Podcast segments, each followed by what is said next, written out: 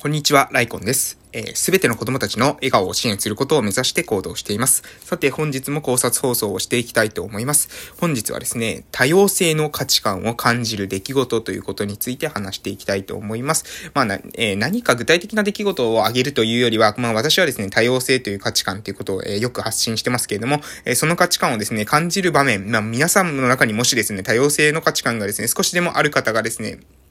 だったら、えー、共感していただけるんじゃないかなというふうな内容を話していきたいと思いますので、まあ今日話した内容に対して、あ、私もそう思うかもしれないっていうふうにあるとですね、もしかしたらあなたの中にも、えー、多様性の価値観っていうのが少し、えー、あるのかもしれません。えー、それはですね、どういうことかと言いますと、具体的なですね、にえ、例を挙げますと、私たちがですね、日常生活を送っている中で、え、例えばですね、まあどちらでも、え、同じくらいの意見ってありますよね。A 案と B 案っていう意見が出た時に、まあ A 案でもいいし、B 案でもいいなというような意見が出ることって結構ね、え、生活してるとあると思うんですけど、え、まあ、どっちでもいいっていう時ですね。A 案と B 案。どっちでもいいなというふうに思う時あると思うんですけども、私はですね、その時にですね、えー、少ない方につきたくなるんですね。これ、わかる人いますかね？私はですね、えー、長いものに巻かれろっていうようなですね、ことはなんかね、良しとしないんですね、自分の中で。A 案と B 案が同じ程度の、えー、なんていうかな、えー、意見だったとしたら、えー、同じ程度の自分はまあ、まあ A 案でも B 案でも、まあ本当に、えー、一緒ぐらいだと。どっちも別にいいという風になった時には、じゃあ A 案と B 案の少数派はどっちかという風に、え、見てですね、その少数派の方になんかつくっていうのが、まあ癖ですね。で、それはなぜかというとですね、その、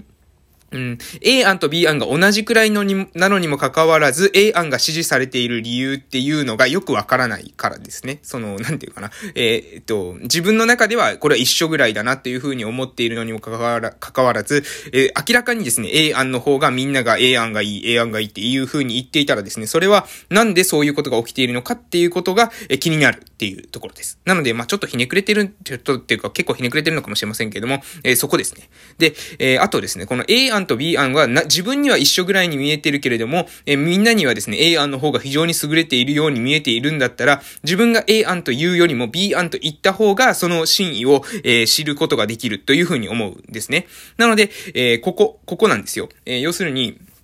私はなんか、えー、どっち、なんかね、A とか B とかこう、こういう時にどちらがですね、絶対的に正しいってことは基本的にないんじゃないかなと思ってます。世の中でね、起きてることで、えー、何かがですね、圧倒的に正しいとか、えー、そういうことっていうのはほとんどないんじゃないかなと、そういうふうに思ってるんですね。で、なので、えー、じゃあどういうふうに考えるのかというと、うん、多様性が拡大するように自分はポジションを取りたいなというふうに常々思ってます。うん、なので、えー、例えばですよ、まあ、会社の組織って年功序列って私よく言ってますよね、とか、終身雇用とかって言ったりしますけれども、まあ、要するにに長く勤めていると有利なルールです、なんですね。簡単に言ったら。えー、日本の企業っていうのは、まあ、特にですね、古い企業ほど、この、えー、価値観があるんじゃないかなというふうに思いますけれども、えー、こういった価値観に関して、えー、なんかな、つまらないなというふうに思うんですね。なんかその、なんていうかね、要するに、その多数派の意見っていうのは、ただただですね、今までの昔の、まあ、都合の中で形成されてきたルールであって、えー、それに関してはですね、うん、まあ、ただシンプルにですね、多数派の意見とか常識とかっていうものは、まあ、うん、ほとんどがですね、実はそれは、まあ、なんていうかな、同調の結果生まれてきたっていうんですかね。共感されてきただけで生まれてきた結果で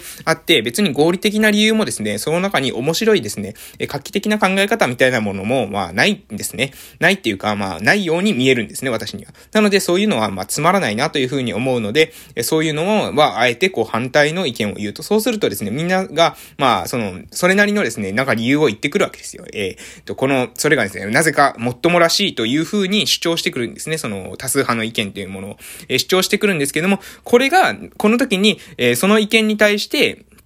返すんですよ。しっかりとですね、その意見を聞いて、え聞いた上で、え意見を返すわけです。で、えその上で、実はですね、その A 案も B 案も、まあ、対してですね、実は差がないんだよと。えそれなのにもかかわらず、あなたは A 案っていうことに主張を、え盲目的にしているっていうことは、なんか、えそれは不思議なことなんじゃないですかっていう、そのあなたの、実は、え視野が狭くなってるんじゃないですかっていう風な、え問いかけを、え結構することがあるんですね。で、これをするとですね、まあ、人のタイプとしてはですね、まあ、2パターンいまして、まあ、ブチ切れるタイプ、まあ、いますね。あの、大体ですね、うん、まあ、えー、素直じゃないとかっていうことを言いますね。まあ、素直じゃないとか、あと、何ですかね、えー、敬いが足りないとかですね、偉そうだとかですね、なんか、ちょっとなんかもう、あの、議論とがずれているんだなというふうにその人たちには思うんですけども、まあ、で、こういう人とは、まあ、基本的に距離を取ります。えー、この、議論を、えー、ずらしてですね、なんか自分が言っている意見の方が多数派なのに、この少数派のやつが偉そうにしているとかっていうふうに、えー、や、意見をですね、まあ、要するに、えー、論理をですね、すり替ええ、人は、ちょっとですね、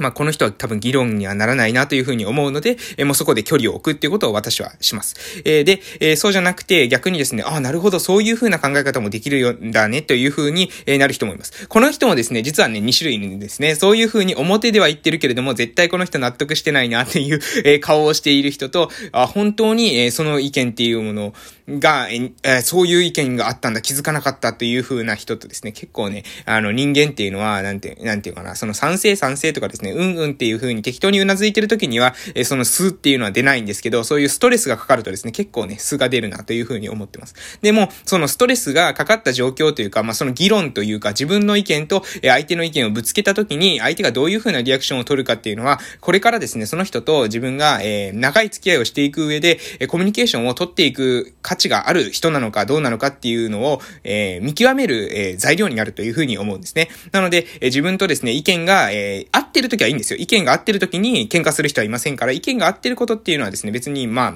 誰であってもですね、協力できるわけです。しかし、え、問題はですね、意見が違うときですね、自分の意見と相手の意見が違うとき、え、この時に、相手と、相手がですね、どういう風な、え、対応をしてくるのかっていうことをですね、しっかりと最初のうちに見極めておくことっていうのは、結構面白いんじゃないかなと思います。え、無視をする人もいますし、切れる人もいますね。えー、でも、まあ、私はこういう人とは、えー、すぐ距離を取りますし、まあ、私は無視しますね。えー、あの、まあ、お互い様というか、多分、あの、その人とはですね、関わらない方がお互い幸せだと思いますので、そういう人とはえできるだけ距離を取ると、そういうふうにしております。えー、少しなんか話がずれたような気がしますけれども、多様性の価値観を感じる出来事ということでですね、えー、多数派と少数派があったらですね、なんか基本的には少数派につきたいなっていうようななんか本能がある。それはなぜかというとですね、その、なんていうかね、絶対的に正しいっていう風な考え方が好きじゃないからなんですね。えー、それは、まあみんなにとってですね、その自分の考えのもとに、え自分らしく、え正解っていうものを持ってほしいし、自分らしい生き方っていうのを考えてほしいなと思うんですね。なんかプロトタイプみたいな、えこの、この年にはこれをして、えこの年、このの年にはこれをして、プロトタイプって言わないですね。なんていうのかな。えー、ちょっと適切な言葉が出てきませんけれども、そういうなんかもう決まり、枠にはまったですね、ような考え方、えー、男だからこうしてとか、女だからこうしてとか、10代だからこう、20代だからこう、学生だからこうとか、1年目の新人さんだからこうとか、こういったですね、なんていうかな、形にはまはまったようなですね、生き方っていうのは、まあ非常にね、つまらないなと、そういうふうに私は思います。でもこれはもう好き嫌いの問題だと思うんですね。まあそれがいいよっていう人もいるかもしれません。えー、な、まあね、いいよっていう人も絶対いると思うんですね。それはね、まあ指針がある方が、うん、まあ楽なんですよ。はい。明日までにこれをすればいいとか、これをすればいいっていう風に分かってる人生っていうのは、意外とそっちの方が楽だったりするんですね。自分で全部考えてくださいって言われると、え急にですね、砂漠の中に一人でポツンとこう立たされたようになって、えー、何をしてもいいけれども、えー、何をすればいいのかが全くわからないということですね。要するに自分の頭で考えるっていうことがもう必、必要になるんですね。その、えー、何をしてもいいよという風に言われた瞬間、もう本当に自分の頭で考えないといけない。これっていうのは非常に難しいんですけれども、でもこっちの方がいいんじゃないかなと思います。まあ小さい時にですね、実はみんなですね、何か夢を持っていて、何か自分の価値観を持っていて、自分の考えを持っていたんじゃないかなというふうに私は思うんですね。しかし、それをどっかで捨ててきてしまった。どっかで置いてきてしまった。周りの人に馬鹿にされたのかもしれませんし、まあ親に何か言われたのかな、先生に何か言われたのかな？まあ、友人とかですね、周りの人に、え、ちょっと変わってる人だというふうに思われたくなくて、え、置いてきたものもあるかもしれません。しかしですね、それは、え、本当にですね、あなたが、え、生きたい人生に、え、ま、まあ、あなたが生きたいね、人生とか、自分らしい人生っていうのには、もうそれっていうのは必要なんですね。必須なんです。自分らしさというか、え、その自分はどういうふうにしたいというふうな主体的なですね、考え方。え、これは、まあ、必須だというふうに私は思ってます。なので、え、そこ、え、その自分の中の内側のですね、その声っていうものに耳を傾けて、ぜひですね、少数派になるこことを恐れないでほしいなというふうに思います。私は多様性の価値観を持っているので、少数派の人がいると応援したくなりますし、その応援、本当に応援したいと思います。それは、なぜかというと、多数派の意見っていうのは本当につまらないんです。非常に、つまらない。で、多くの人はですね、多数派の意見についている理由は、多数派だからです。それだけだ、それだけなんですね。多数派っていうのは、それだけで、えー、何ですかね、あの、支持されるものなんですね。多数派だから、みんなが共感しているからという理由だけで、えー、そん、えー、何ですかね、力を持つものなんです。でも、それってとてもつまらないことですよね。みんながうんって頷いてるから、その意見が正しいっていうことになったら、例えば、みんながあの人を叩いてもいいという風に言って、うんという風に言うとですね、その人を叩いてもいいということになるんですよ。これって恐ろしくないですか？え、結構ね、私は恐ろしいなという風に思います。みんながただ共感しているだけのこと、ただ、え、同調しているだけのこと、こういうことに、えー、ぜ、決してですね、自分の人生のハンドルっていうものを、え、奪われてほしくないなという風に思います。え、予測できてしまうものっていうのはね、もう非常に本当につまらない。飽きてしまいます。え、なので、ぜひ、えー、皆さんはですね、そのなんかもう社会の中に決まっている、えー、ルールがあるようにもしかしたら思っているかもしれません。しかし、それは違います。社会にはですね、ほとんど、えー、ルールっていうものは、まあ、法律とかはありますよ。ただし、えこれが正しいとか、これが間違っているとか、そういったものはですね、ありません。なので、え正解をですね、当てに行く人生っていうのは、まあ、やめていただきたい。正解を当てに行く、まあ、やめていただきたいというか、私はそういう人とは、あの、付き合いたくない。正解を当てに行くんじゃなくてですね、自分の中の正しい正解、正しさっていう、正解っていうのを自分から生み出すっていうんですかね。自分から作る。正解を当てに行くんじゃなくてですね、正解を作るような、え、生き方っていうのが、私はですね、そういう人たちとなんか関わっていきたいなというふうに思います。なので、自分の価値観は、え、どこかには、どこかに落ちてるんじゃないんですよ。自分の内側にありますし、逆に言えば、え、持ってたはずなんです。もしあなたが今見失ってるんであったら、過去に持っていたものが何かの理由で見えなくなってるだけなんです。どっかで押さえつけてきたのか、どっかで、え、わからなくなるように、え、なってきてしまった。それだけなんですね。なので、重要なのは、え、外にですね、価値観を求めるんじゃなくて、自分に向き合うことじゃないかなというふうに思います。。で、自己分析をな、する中で、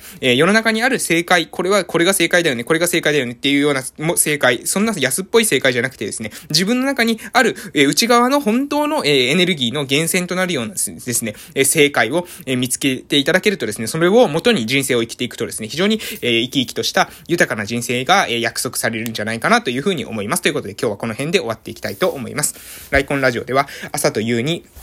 1日2回配信しております。えー、朝には私の、えー、一人たち、私のじゃないですね、一人の名言の放送。夕には私の学び考えたことを配信しております。ツイッターもやってますので、ご意見などありましたらそちらからメッセージいただけますと嬉しいです。えー、ラジオトークの方から配信してますので、公式のアプリダウンロードしていただけますと、えー、うん、嬉しいです。ということで終わらせていただけて思います。えー、最後まで聞いてくださって本当にありがとうございました。それではまたお会いしましょう。失礼しました。